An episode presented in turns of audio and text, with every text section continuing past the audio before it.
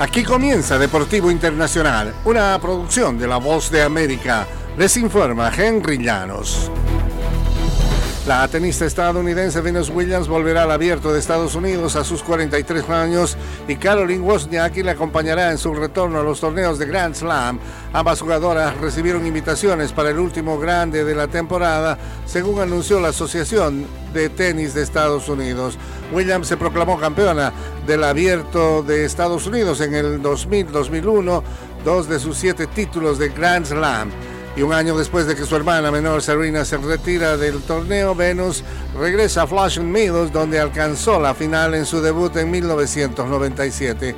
Acaba de volver al circuito tras perder casi seis meses debido a una lesión y esta semana logró su primera victoria ante una jugadora ubicada entre las 20 primeras del ranking en cuatro años, imponiéndose por 6-4-7-5 a Verónica Kundermetova.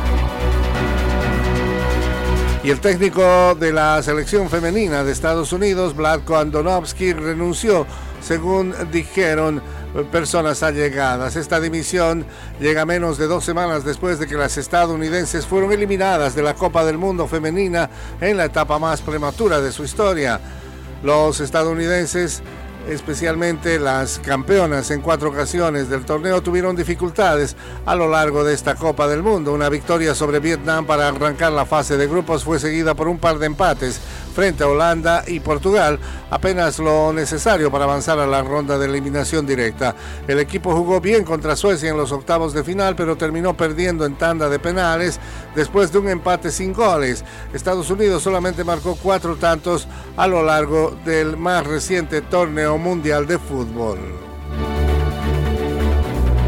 y los organizadores de una competencia de triatlón que servirá de prueba para los Juegos Olímpicos de París el año próximo dijeron que se cumplen con las condiciones para que los participantes puedan nadar en el río Sena en los próximos días, luego de que un evento que se iba a disputar el mes pasado fue cancelado por la mala calidad del agua.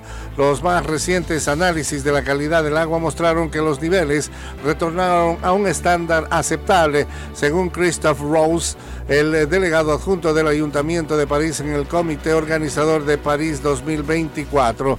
Estamos monitoreando la calidad del agua con un proceso bien robusto que involucra pruebas casi cada hora mediante un sistema automático que recaba muestras, además de análisis de laboratorio que se realiza diariamente, dijo el responsable. Y hasta aquí, Deportivo Internacional de la Voz de América.